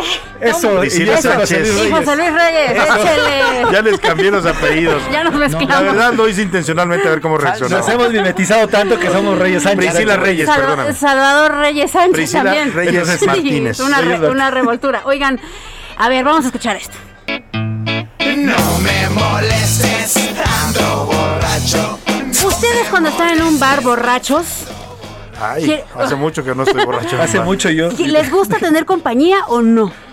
O sea, ¿les gusta irse al bar solo? No, no, no, no. La, copa eh, sola es muy sí, feo, te pones muy triste, deprimes. Te deprime, ¿no? Sí, no, es horrible. Tener ahí alguien que te escuche, por lo menos tus cuitas, ¿no? Bueno, exacto. escuchen esta noticia que es una ternura, una cosa divina. Hay un bar que se llama Bar Dickens allá en Buenos Aires. Eh, y llegó hace cuatro años, más bien lo voy a decir así, llegó hace cuatro años Llegó. un perrito que, no, que estaba abandonado y se llama Corchito. Le pusieron Corchito, lo adoptaron y Corchito algo, o sea, empezó a tener una intuición impresionante y cada vez que va una persona y empieza a tomar solo en un bar, en, el- en ese bar, va y se sienta al lado de él Le hace compañía. le hace compañía mientras se Ah, emborracha, qué. Salvador. Qué buen compañero Corchito, Corchito. Y entonces ya se volvió famoso. Y dicen, la dueña de este bar que se llama Camila, dice que cada vez que llega alguien que no le gustan los animales, ni siquiera se acerca. Pero cuando va alguien solo, se acerca y se sienta en una Oye, silla y al lado de él. Además, los, los, los, los, eh, eh, ¿Perros? Los, los que asisten a la cantina, ¿cómo se les llama? Bueno, los Borrachos. Los No, clientes. Pues no son comensales, Los pero son clientes, los tomadores. Cuando ven a Corchito ahí al lado, pues empiezan a platicarle sus Y penas. Claro. sí, Oye. Corchito, fíjate, me dejó la Fíjate, me mina. dejó. La boluda me ha dejado, boludo. Sí. Yo le Y decía, el yo la perrito en lugar de decir guau guau contesta chau chau. Chao, chao. Qué bonito, qué hermoso. Qué Muy bonita qué bonita historia. bien por Corchito. Y vámonos contigo, José Luis Sánchez. Quiero que escuchemos esto.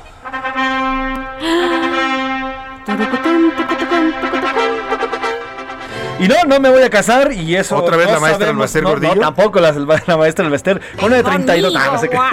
Una de 32. No, no, no. Lo que pasó en Oaxaca, se los voy a contar. Se trata de Marbella y Ángel. Ellos este fin de semana contrajeron nupcias porque se aman y se aman con todo el corazón. Sin embargo, además de amarse, pues se aman. Eh, eh, individualmente y aman su salud. Ah, y esto o sea, se ama llevó- cada uno a sí mismo. Exactamente. Yo dije, además Y de esto amarse, los- se aman, yo de pues, cómo. no, no, se llaman eh, propia, individualmente. Y esto los llevó a que antes de irse a casar, antes de pararse frente al sacerdote, acudieran puntualmente a su cita de vacuna. Así que los dos, ella de traje blanco, bueno, de su vestido blanco con- Ajá. de novia, y él ataviado con su eh, respectivo smoking, acudieron y se sentaron en estas filas ahí en el centro de vacunación de Oaxaca, eh, recibieron su tercera dosis. Después de ahí llegó una limusina muy bonita y se los llevó a casar allá Oye, en Oaxaca. Ahora sí que la noche de bodas estuvo llena de calentura, pero de otro tipo. Sí, les dio, Exactamente. les dio temperatura a los dos y se la bajaron. Vamos ¿Cómo se la bajaron? Ya no lo voy a platicar. Vámonos. lindo. Ahí está la foto, se la vamos a compartir en este momento en redes sociales. Llegaron vestidos de novio, se vacunaron y luego se fueron a celebrar. Muy bien por ellos. Gracias, Vamos, José Luis. Gracias, Priscila. Gracias. Vámonos a otros temas importantes. A la una, con Salvador García Soto. Todo el tema del conflicto de interés de la Casa Gris surgió este hecho de que Grupo Vidanta, el propiedad del señor Daniel Chávez, pues había dado empleo a José Ramón López Beltrán en Houston, Texas, en un despacho llamado K Partners, que luego ni siquiera tenía oficinas. Pero bueno, dijo el presidente que él no hacía negocios con Daniel Chávez, que sí, le habían dado trabajo a su hijo, pero que no tenía negocios. No tiene negocios, pero tiene concesiones del gobierno el señor Chávez. Una de ellas se la dieron en Vallarta, Nayarit, de Nuevo Vallarta, Nayarit, en las márgenes del río Ameca. Destruyó un manglar y desvió el cauce del río para poder construir un parque para sus hoteles. Escucha esta investigación especial de David Fuentes. Investigaciones especiales. Vidanta World, el monstruo que se come Nayarit y Jalisco. En medio de la ribera Nayarit, Grupo Vidanta, constructora de Daniel Chávez Morán, uno de los empresarios consentidos de la 4T, da una muestra más de su poder. Ahí, en esa zona del municipio de Bahía de Banderas, se construye Vidanta World, una suerte de Disneylandia. Para edificarla, Grupo Vidanta destruyó dos hectáreas de manglares y una hectárea del ecosistema de la fauna local. Las garzas, peces, armadillos, zorrillos, jabalís y 10 especies más murieron al perder su hábitat. Incluso los cocodrilos sobrevivientes siguen buscando refugio y es común encontrarlos en todos lados. Los habitantes de Bahía de Banderas denuncian que la inmobiliaria modificó el cauce natural del río Ameca. Ahora, el agua se aprovecha para regar los campos de golf en las islas y el parque recreativo que se construye a toda velocidad. Grupo Vidanta fue beneficiada por la actual Secretaría del Medio Ambiente con un permiso por 15 años para explotar 85.595 metros cuadrados de una zona federal que va desde el río Ameca hasta la playa, donde se erige un muro de contención, palapas, restaurantes, albercas y áreas verdes. Uno de los sectores más afectados es el comercio local. Palaperos con más de 50 años en boca de tomates se sienten desprotegidos y engañados por el presidente Andrés Manuel López Obrador. Dijeron que confiaron y votaron por él con la esperanza de que terminara con la corrupción e impidiera que Vidanta Ward los aplastara. La decepción creció cuando se enteraron que en ese consorcio trabaja José Ramón López Beltrán, uno de los hijos del mandatario. Ahora, la familia de Cecilia Espinosa, propietarios de la Palapa El Pachuco, con más de 50 años sirviendo a turistas y locales en boca de tomates, temen perder su único patrimonio. Pues yo creo que impacto ambiental ellos porque tienen todo talado. Entonces ahorita todo lo que come el río no lo come de este lado. Vino con agua y hubo, pero no pudieron hacer nada. El muro está pegado en el río, pero del lado de Nayarit. Ganaron ellos el Pues dinero. lo que pasa es que ellos, según cuando vinieron a campaña, nos dijeron que nos iban a ceder la concesión. Pero ya tuvimos una reunión el sábado con una persona del ayuntamiento y dijeron que iban a ver cómo estaban los, lo legal. Usted sabe que con dinero todos en esta vida, ellos tienen dinero y nosotros no tenemos dinero. Los habitantes de Bahía de Banderas ya no pueden acceder al río a pescar libremente como lo hacían apenas un año atrás. Los peces ya no llegan debido a la modificación del cauce natural del río. Algunos incluso mueren en el intento de regresar a su hábitat. Salvador Tejeda, quien para alimentar a su familia pesca en el río Ameca, advierte que en unos años su hijo y sus sobrinos ni siquiera podrán entrar libremente a este río. Están haciendo muy mal estos vales. Pues le están quitando toda el área silvestre a todos los animales, garzas, aves, pájaros, los cocodrilos, ya todos están aquí, en este mismo pedazo. Los peces, pues ya no hay la cantidad que había antes. Y como para que destruyan nuestro río y como que no nos dejen pasar, pues ahí sí va a estar canijo. Ya se adueñaron de casi todo jarretaderas, pues de aquel lado, pues está canijo. Ya no falta que quieran ir por mi casa también. Pues no, la neta no. No pueden cerrarnos el río, pues como. Ya no va a venir la gente a pescar. Hace rato estaba una pareja ya viendo el paisaje y todo. ¿Te imaginas ya cuando no nos dejen entrar? ¿A dónde nos vamos? Con intimidaciones y presiones, Vidanta Ward busca que las palapas desaparezcan. Los pobladores no se niegan a retirarse, pero consideran que deberían obtener un precio justo por las tierras, ya que son su único sustento. Cecilia aún no se resigna a perderlo todo, pero ve pocas posibilidades de ganarle al monstruo. Nosotros sabemos que nos van a mover, que nos van a quitar de menos pues que nos reubiquen o que nos den algo para poder comprar donde poner. Sabemos que no podemos, ellos son un gigante. Nosotros no tenemos, trabajamos al día todo. Hay muchísima gente que depende de aquí, más de 100 familias.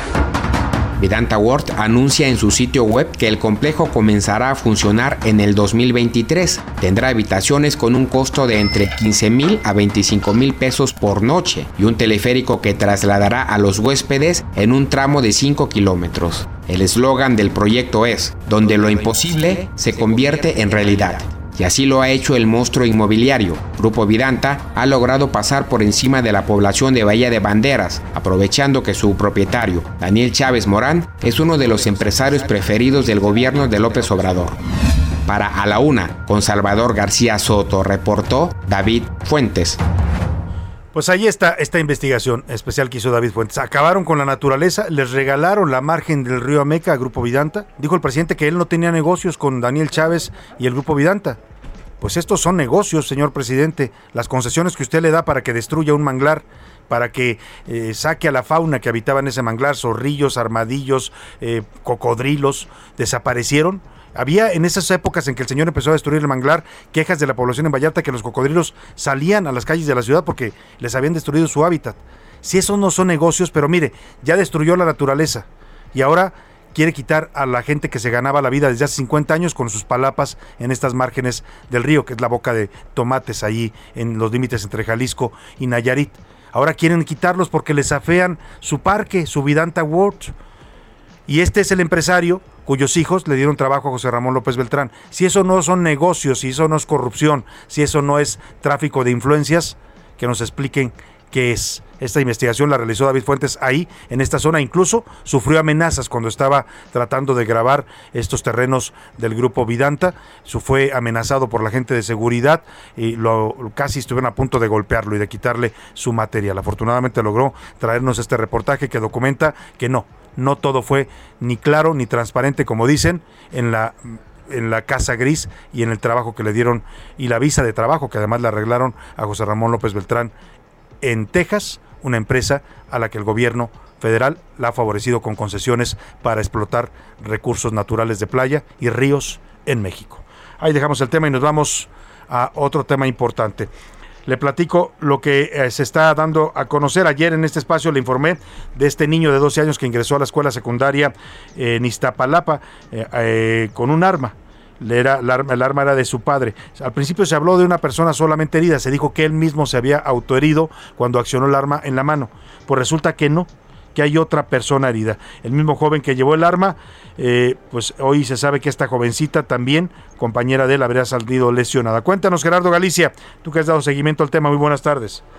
Así es, Salvador, excelente tarde. Y sí, efectivamente son dos lesionados luego de que este joven accionara el arma de fuego que llevó a la Escuela Secundaria República de Chile. Cabe mencionar que este joven se dispara y se lesiona en la mano. Sin embargo, la bala perdida, Salvador, rebota y, e impacta en el pie de una de sus compañeras, una niña de 12 años. Su papá, el señor Aldo, está muy, muy molesto. Tuvimos oportunidad de dialogar con él por la mañana y lo que nos comenta y su exigencia es que regrese este operativo Mochila Segura que hasta este momento no ha querido implementar la, eh, las autoridades del gobierno capitalino por un tema de derechos humanos. Sin embargo, se llegó a la conclusión de que en los próximos días se podría implementar este operativo de mochila segura, pero eh, lo estarían haciendo los propios padres de familia al ver la tardía respuesta por parte de las autoridades. Lo que está exigiendo el señor Aldo es que este operativo regrese por lo menos a esta escuela secundaria para asegurarse que los jóvenes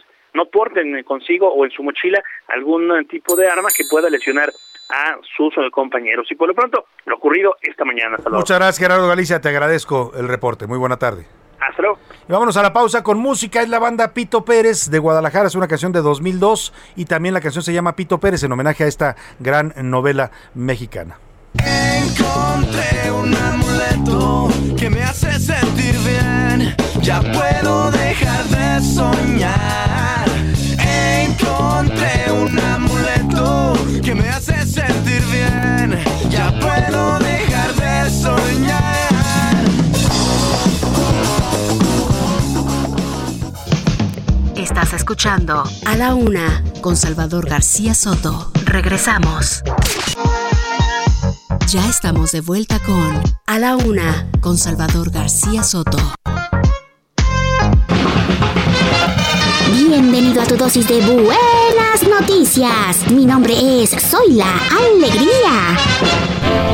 En Londres, el restaurante Col del joven chef mexicano Santiago Lastra recibió su primera estrella de la guía Michelin, o como se diría originalmente, Michelin. El establecimiento, ubicado en el corazón de la capital británica, abrió sus puertas durante la pandemia y lleva todo este tiempo fusionando los ingredientes mexicanos con un toque británico. Su especialidad son las tostadas, entre ellas la de trucha de río o betabel al horno con sal. Otro de los platillos estrella es el suculento pulpo o los cachetes de cerdo. ¡Felicidades, Chef Santiago Lastra! Y qué orgullo que ponga en alto a México allá en Londres. ¡Uh! Esperemos que festeje mucho en su restaurante en las fiestas patrias en septiembre.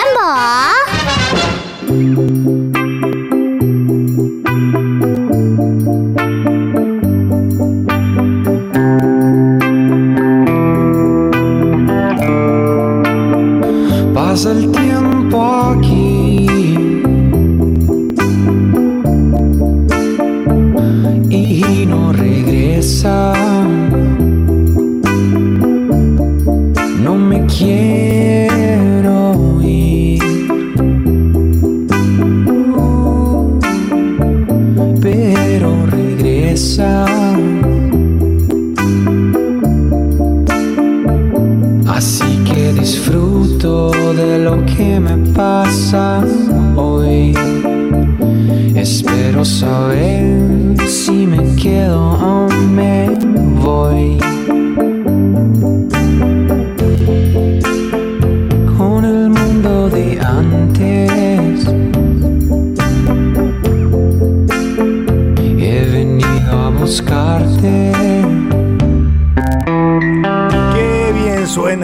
escuchando? Son las 2 de la tarde con 32 minutos y está usted escuchando a Caloncho, este gran músico mexicano, con esta canción se llamada Pasa el tiempo. Él es originario de Ciudad Obregón, Sonora.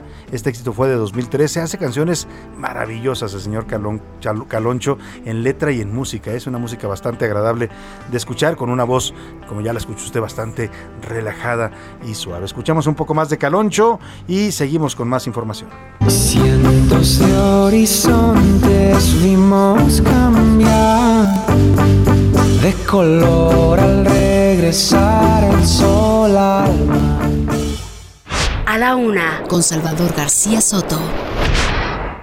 Y oiga, le comentaba hace un rato de esta modalidad que están abriendo en el Tribunal Superior de Justicia de la Ciudad de México. Si algún problema tiene la justicia en México, entre muchos, hay temas por supuesto eh, fuertes de corrupción, de nepotismo, de, tráfico de influencias, todo eso que se, se sabe y son diagnósticos eh, públicos que hay en nuestro sistema de justicia, pues está también el tema del rezago judicial y lo complicado que es a veces hacer un trámite para un asunto judicial. Bueno, en, es, en aras de eh, resolver esta situación, el Tribunal Superior de Justicia de la Ciudad de México va a implementar a partir de este 28 de febrero un sistema de citas electrónicas para poder agilizar los servicios que brinda a la ciudadanía. Sin embargo, esto ha generado polémica porque algunos abogados pues no están de acuerdo con la medida. Pero para hablar de esta propuesta y las reacciones que ha generado, hago contacto con Yaopol Pérez Amaya Jiménez. Él es magistrado del Tribunal Superior de Justicia de la Ciudad de México. ¿Cómo está, magistrado? Muy buenas tardes, qué gusto saludarlo.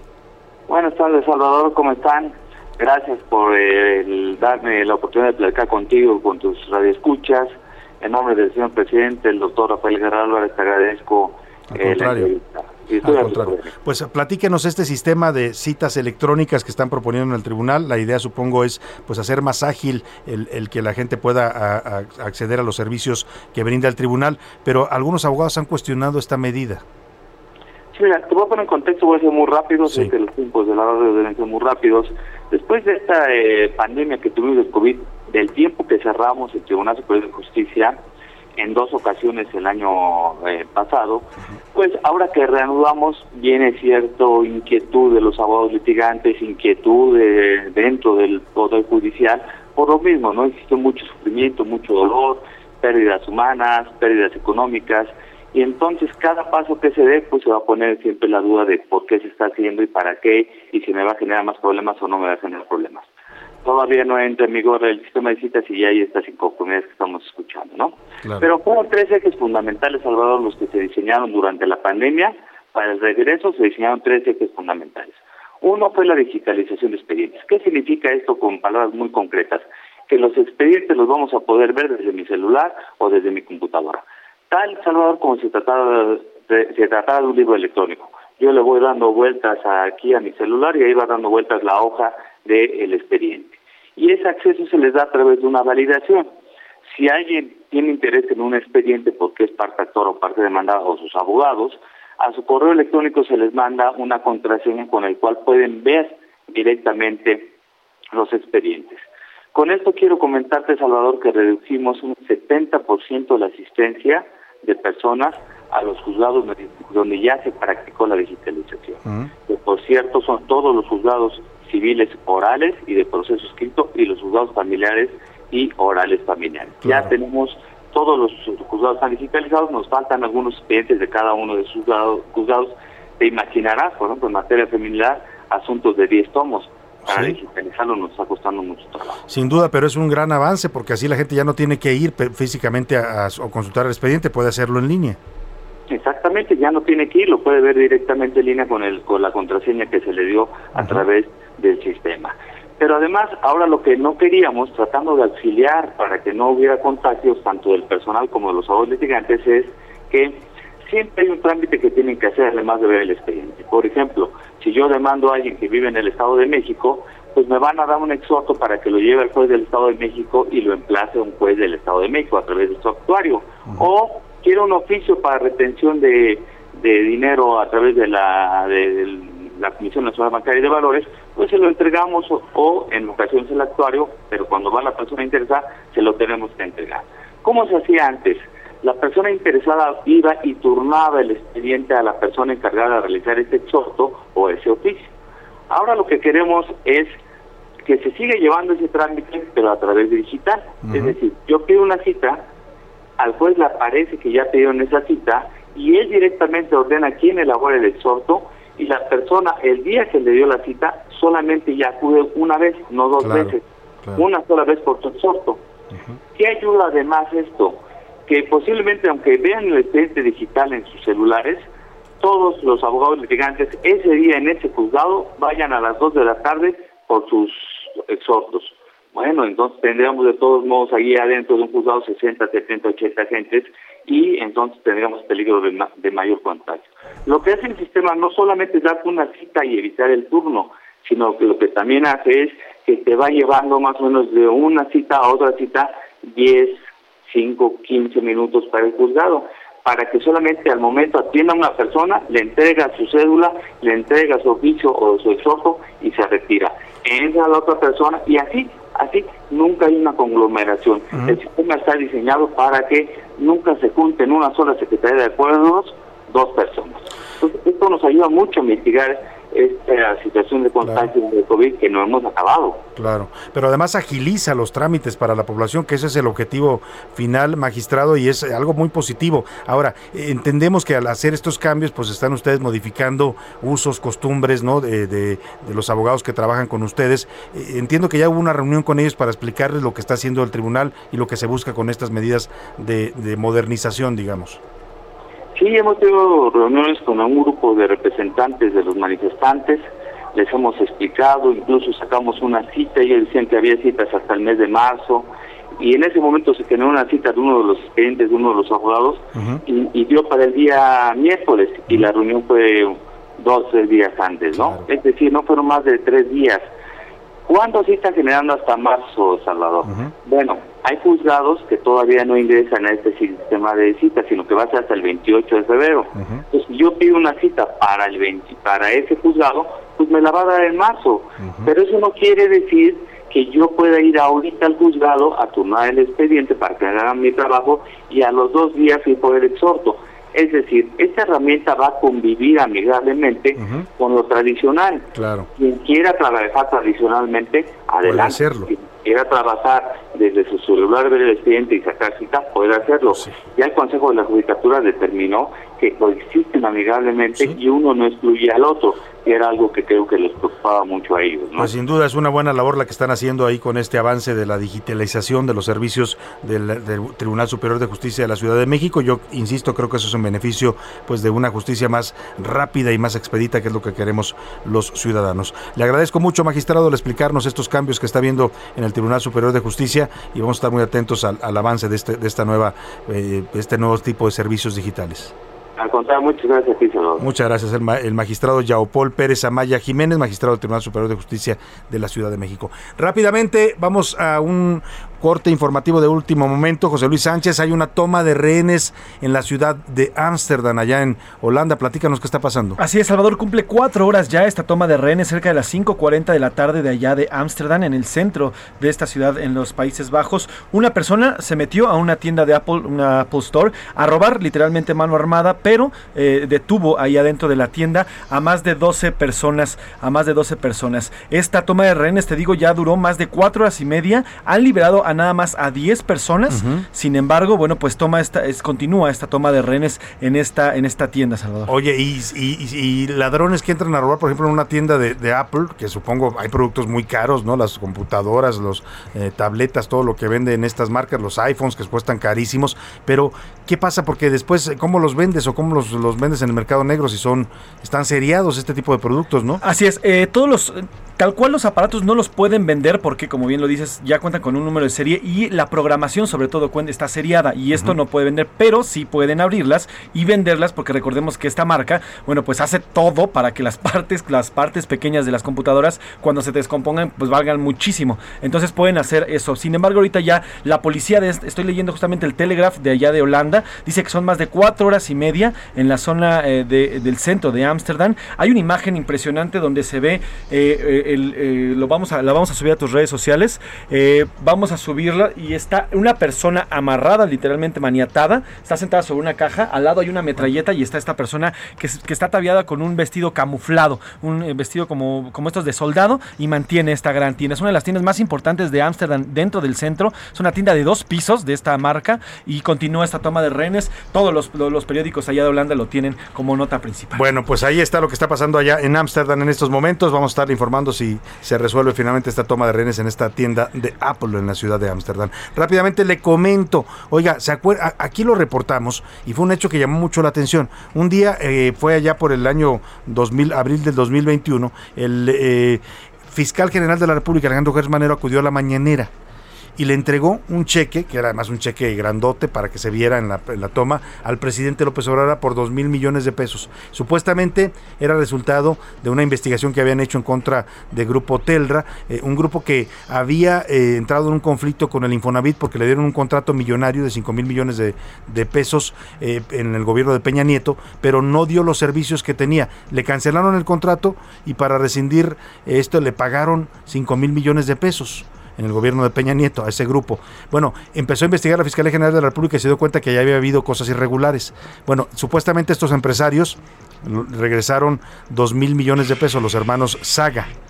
Y ese dinero se lo llevó el señor fiscal al presidente para entregárselo en un cheque simbólico no podía llevar dinero el señor fiscal al, al, presidente primero porque pues el dinero que es regresado en una investigación judicial debe ingresar a la tesorería de la federación. Bueno, todo ese tema hoy se da a conocer que todo fue un show. Nunca regresaron el dinero, nunca se lo entregó Gers al presidente, era nada más para hacer show mediático. Milka Ramírez nos platica. El fiscal general de la República, Alejandro Hertz Manero, habría simulado entregar un cheque por 2 mil millones de pesos para la rifa del avión presidencial. Y es que este dinero terminó regresando al Infonavit como parte de una reparación al instituto. Fue el 10 de febrero del 2020 cuando Gertz Manero entregó en la mañanera un cheque por 2 mil millones de pesos, supuestamente recuperados por una denuncia de la Consejería Jurídica del Ejecutivo. Sin embargo, según la Auditoría Superior de la Federación, el dinero fue devuelto a la Fiscalía con todo y rendimientos el 3 de abril del 2021. Estamos entregando en este momento un cheque por la cantidad de 2 mil millones de pesos al instituto, que se lo hago llegar al director. Estos recursos fueron parte de la rifa realizada el 15 de septiembre del 2020, conocida como rifa del avión presidencial, y de acuerdo con el presidente López Obrador, los recursos serían canalizados para pagar los premios. Sin embargo, y de acuerdo con la auditoría, en abril del 2021, la Fiscalía solicitó la devolución de estos 2 mil millones para regresarlos al Infonavit, ya que este dinero fue pagado por empresarios al instituto como reparación del daño. Para A la Una con Salvador García Soto, Milka Ramírez. Pues ahí está, todo fue un show, nunca hubo devolución de dos mil millones, nunca se depositó ese dinero a la presidencia de la República, todo fue parte de un show mediático, como el show eh, de las mañaneras de todos los días. Ahí está, llevaron al fiscal en calidad de actor para entregarle un cheque al presidente que ni siquiera era real. ¿Qué necesidad hay de esas cosas, me pregunto yo? Vámonos a otros temas importantes. A la una, con Salvador García Soto.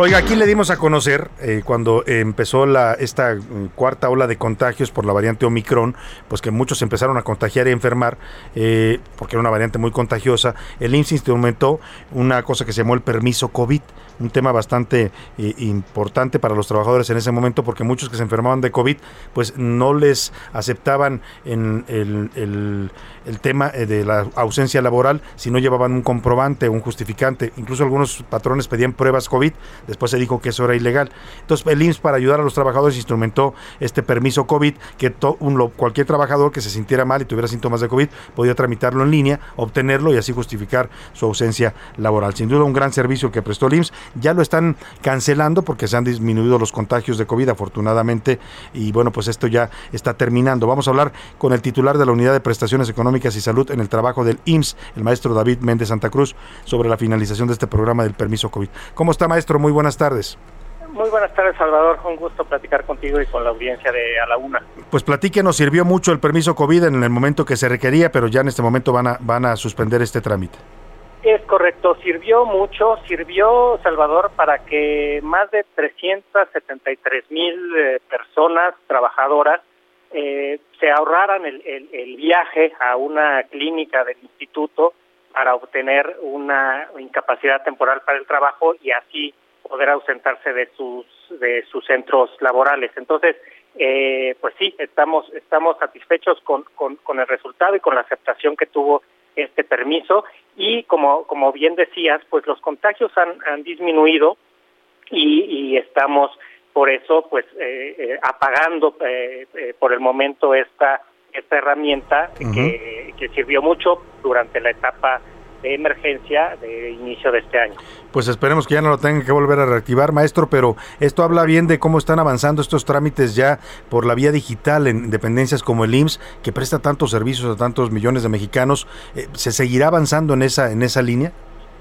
Sí, sí, sí, ten, ten, hemos avanzado ya en, en distintas, eh, distintos aspectos. Por ejemplo, eh, este, este fue uno de ellos, uh -huh. que además pues se desarrolló de manera, de manera muy rápida y emergente. Eh, tenemos eh, ya eh, digitalizado el, el trámite de, de, pensión, por ejemplo, ¿no? Uh -huh. le llamamos mi pensión digital, se puede iniciar de, de manera remota el trámite y esto pues evita muchos muchos dolores de cabeza a quienes a claro. quienes tramitan su su pensión y pues en general hay un mediante la app IN digital hay una serie de servicios que ofrece el instituto para conocer este pues el estado de, de, de las cotizaciones que tienen los trabajadores, uh -huh. hacer una cita en línea. Entonces sí, estamos estamos trabajando fuerte hacia hacia la, la digitalización de los procesos. Esta, esta app del IMSS que nos menciona se puede descargar en cualquier eh, sistema, tanto en Android como en iOS. Es correcto, está disponible en cualquiera de estas tiendas para, para ambos sistemas, evidentemente es gratis y es la verdad bastante bastante amigable. Uh -huh. Ahí están, se pueden también tramitar estas eh, licencias para padres y madres de menores con eh, diagnosticados con cáncer que se atienden en el instituto uh -huh. y a través de esta de esta app eh, ellos pueden administrar el número de días que, que pueden ausentarse de sus labores para acompañar a sus menores, ¿no? Entonces ese es otro también de los de los servicios que ponemos a disposición de nuestros eh, trabajadores y trabajadores asegurados. Pues son sin duda servicios importantes en esta era en la que además ya hay esa tecnología, pues hay que aprovecharla. Si usted ya no tiene que ir a hacer un trámite personalmente al IMSS, puede hacerlo descargando esta APP y ya ahí puede hacer varios trámites importantes. Ahora, maestro, eh, eh, ya a partir de ahora quien tenga síntomas de COVID, porque desgraciadamente todavía el virus sigue entre nosotros y todavía hay contagios, eh, ya tendrá que hacer su trámite normal. Es correcto, acudir a su unidad de medicina familiar a que uno de nuestros eh, médicos lo revise y expida la, la, incapacidad de manera de manera tradicional. Claro. Pues maestro David Méndez Santa Cruz, titular de la Unidad de Prestaciones Económicas y Salud en el Trabajo del IMSS, le agradecemos mucho esta información para el auditorio. Eh, con mucho gusto, Salvador. Un saludo. Un gusto saludarlo. Muy buenas tardes. Vámonos rápidamente a los deportes con el señor Oscar Mota. Eh, ¿Qué de nuevo, viejo? Oscar Mota, ¿cómo estás? Te anda saludando sí. Box Bunny por ahí.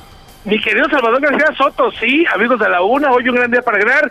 ¿Qué hay de nuevo, viejo? Bueno, lo más importante es que este fin de semana va a haber América Pumas.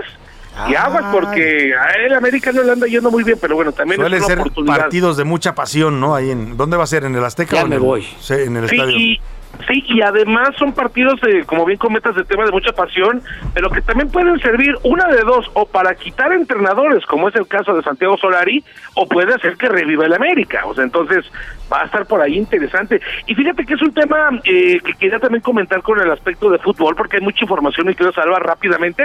Porque bueno, la selección femenil de los Estados Unidos de fútbol acaba de lograr un, un tema histórico.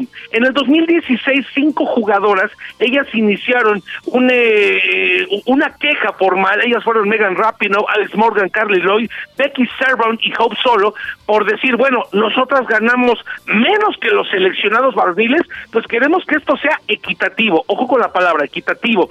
Después, un año después, 23 jugadoras se unieron también a esta petición y seis años después, mi querido Salvador, hoy se informa que precisamente ya la selección femenil de los Estados Unidos de fútbol ganará lo mismo que los varones y que además vendrán por ahí 24 millones de dólares que se eh, funcionarán para pagarles a estas jugadoras como tipo salarios atrasados precisamente para que pueda ser un tema equitativo. Te escuchaba atentamente al inicio del programa, es un paso, es un paso importante, en México estamos todavía muy distantes de lograrlo, pero ya el hecho de que se estén eh, lanzando estos mensajes y además en una selección potencia en el fútbol femenil como es Estados Unidos, cuatro veces campeona mundial, también ha ganado eh, tres veces oros olímpicos, entonces, insisto, es un tema muy importante. Champions League, medio tiempo, la Champions, Chelsea le está ganando 1-0 al Lille y la Juventus 1-0 al Villarreal. Concluyo, mi querido Salvador, con un tema también importante, tenemos que platicarlo, ya que María del Rosario Espinosa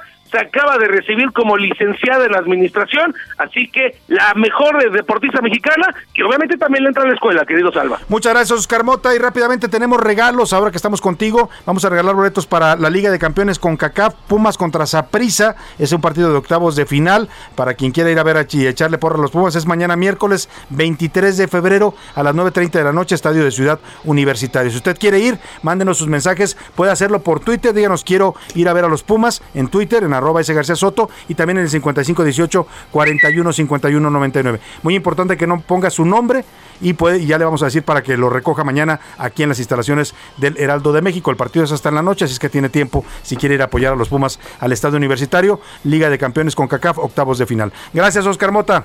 Oye, gracias, para Un abrazo. Vámonos rápidamente al entretenimiento con Priscila Reyes.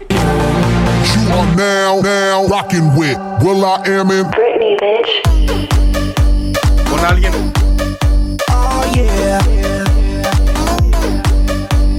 Priscila Reyes, andas muy electrónica. Sí, estamos escuchando ahorita Britney Spears con Will I Am Scream, porque Salvador acaba de hacer un deal, Britney Spears vendiendo sus memorias a una editorial, con uno de los números más grandes en la historia para un libro eh, de autobiografía en Estados Unidos. 15 millones de dólares le van a pagar a la señorita Es que es toda una historia la de ella, ¿eh? No es cualquier pues, historia. 13 años de esta tutela del, del, padre, que fue de Empezó siendo niña, niña cantante de Disney, ¿te acuerdas? Channel. Entonces, mira, más o menos le están pagando lo mismo que le pagaron a Bill Clinton para hacer su biografía. O sea, ¿de qué nivel está, eh? Oye, ya veo la serie, ya veo la serie pronto. yo también ya veo, o la película, la, biopic también. Eh, le, Obama le gana, es el que tiene el número más grande de que le hayan pagado estos derechos, que, son, que fueron 60 millones de dólares, pero ahorita Britney sí. Y rápido les digo, en las redes sociales pueden ustedes buscar una foto que está circulando de Belinda con el peleador de la UFC, Jay Rodríguez, la Pantera Rodríguez. Dicen que puede ser que ya sean novios, no Dicen que un clavo saca otro clavo y Belinda con tanto chisme. anda buscando clavos. Ay, tanto Gracias Priscila Reyes, gracias. a José Luis Sánchez, a todo el equipo, a Laura Mendiola, a Iván Márquez, a Milka Ramírez, aquí en cabina Rubén Cruz y a usted sobre todo, que pase una excelente tarde, provecho, aquí lo esperamos mañana a la una. Por hoy termina A la Una con Salvador García Soto. Un encuentro del diario que piensa joven con el análisis y la crítica. A la Una con Salvador García Soto. De lunes a viernes de 1 a 3 de la tarde. Hey, it's Paige DeSorbo from Giggly Squad. High quality fashion without the price tag. Say hello to Quince. I'm snagging high-end essentials like cozy cashmere sweaters, sleek leather jackets, fine jewelry, and so much more. With Quince being 50 to 80% less than similar brands. And they partner with factories that prioritize safe, ethical, and responsible manufacturing. I love that. Luxury quality within reach. Go to quince.com slash style to get free shipping and 365 day returns on your next order. Quince.com slash style.